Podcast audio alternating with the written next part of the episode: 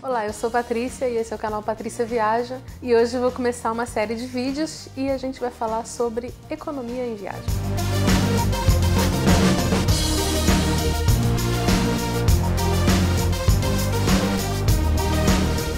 Vou dar cinco dicas de como você pode continuar planejando uma viagem e gastar menos ou gastar a mesma coisa, mas viajar assim mesmo, né? Começando com as passagens. Ao invés de você viajar nos mesmos dias que você costuma viajar, tente escolher uma, uma passagem que saia no meio da semana e volte no meio da semana. Esses dias costumam ser geralmente mais baratos e os voos de madrugada também costumam ser mais baratos. Aceite perder um dia ou dois da sua viagem e pagar mais barato na passagem aérea. Lembrando também que quanto mais escalas e conexões a passagem tiver, mais taxas aeroportuárias você pode pagar. Outra dica com relação às passagens é aproveite as companhias aéreas que concedem stopover gratuito e aí você conhece mais um lugar sem ter que pagar mais uma passagem por isso. Segunda dica, hospedagem. Ao invés de se hospedar em hotéis 5 estrelas, 4 estrelas, experimente uma pousada com menos quartos, mas tão charmosa quanto um hotel 5 estrelas e que oferece os mesmos serviços requintados. Ou, se você é do tipo econômico mesmo, descubra novos hostels e albergues por aí e experimente alugar casas e utilizar o serviço de compartilhamento de quartos em casas onde as pessoas dividem as áreas comuns como a gente fez em Nova York, ficando no Brooklyn. Próxima dica é com relação à alimentação.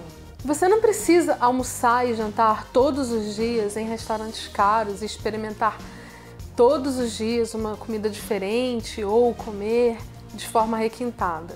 Aceite também que você pode fazer um lanche ao invés de sentar para almoçar ou sentar para jantar e diminua o gasto com a alimentação na sua viagem e use esse dinheiro para fazer outras coisas e outros passeios. Próxima dica: transporte. Escolha lugares onde você pode se locomover a pé. Então, decida o seu local de hospedagem mais centralizado em que você possa economizar com transporte, fazer tudo a pé. Ou então troque o táxi por Uber, que é muito mais barato, e ainda o transporte público, use o metrô. Às vezes você quer, você está em dúvida entre dois destinos e um deles oferece uma ampla rede de metrô e transporte público. É, a sua viagem vai ficar muito mais barata se você não precisar alugar um carro ou ficar pagando táxi e Uber para se locomover para todos os lugares que você quer conhecer. A última dica: os passeios. Você precisa realmente fazer todos os passeios com o guia falando em português?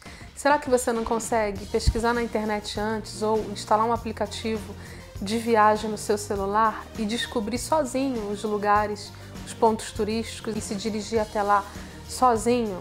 A sua viagem vai ficar muito mais interessante, você vai conhecer muito mais a cidade porque vai ter mais tempo livre vai fazer o seu próprio horário e vai poder ter uma visão diferenciada sobre aqueles pontos turísticos sem estar dentro daquele formato agência de viagem, roteiro fechado e guia turístico, onde todo mundo conta a mesma história sempre.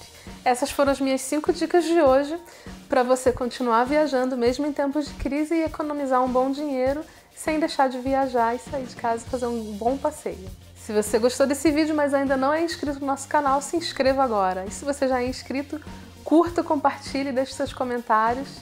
Se inscreva nas nossas redes sociais e a gente espera você no próximo vídeo.